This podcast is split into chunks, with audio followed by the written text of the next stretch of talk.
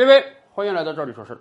疫情以来啊，出于对未来通货膨胀的担心，全国很多城市，尤其是北上广深这样的一线城市，出现了房价的暴涨。所以前几期节目我们也跟大家聊过了，国家已经出重拳来调控房价了。有的城市现在你买新房都要摇号了，你得有资格才能买。有的城市出台了二手房的指导价格，银行如果要贷款的话，必须以二手房指导价格为基准。而最近在银行系统之内开始了新一轮的大排查，排查什么呢？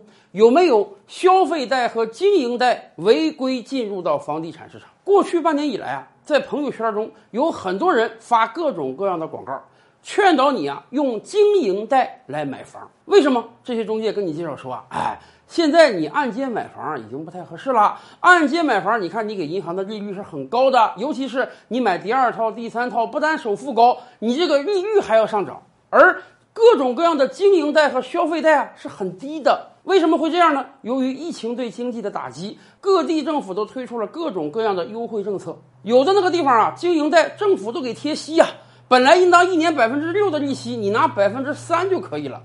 地方政府之所以这样用心良苦的推出经营贷给贴息，就是希望啊大量的银行资金进入到实体经济中去，好钢用到刀刃上，让银行资金来帮助实体经济迅速的走出雾霾。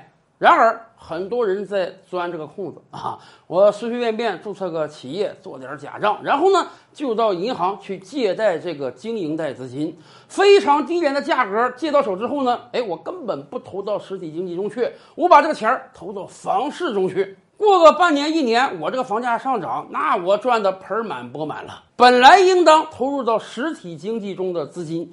结果反而被进入到了楼市之中，助长了楼市的虚火，这就是严格不允许的。所以最近银行系统啊在做新一轮的盘查，就是要调查到底有多少消费贷、经营贷违规进入到了房市中去。比如说，有的人前脚注册个公司贷了一笔钱，后脚呢，哎，发现他网签买了套房，还是全款买的。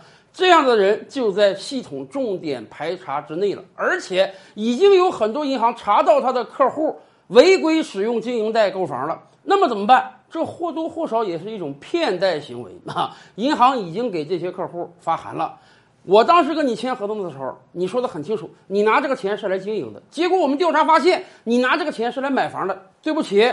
我们要提前终止合同。本来跟你签的合同是三年合同期、五年合同期。对不起，下个月你就得把跟我借的几百万还回来。银行是有这个权利的，因为签借款合同的时候，人家有着明确的资金用途啊。所以，很多曾经用经营贷或者消费贷买房的消费者，你得注意了。如果被排查出来，你真的可能就得把这个钱还给银行。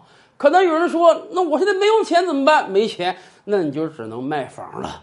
说实话，把政府贴息的本来应当用于刺激实体经济的资金投到楼市中去，这本身就是一种不道德。一方面打压了实体经济的积极性，另一方面又让房价这个虚火起来，更多的人买不起房。所以啊，如果你真的使用了经营贷购房，那赶快自己清退吧。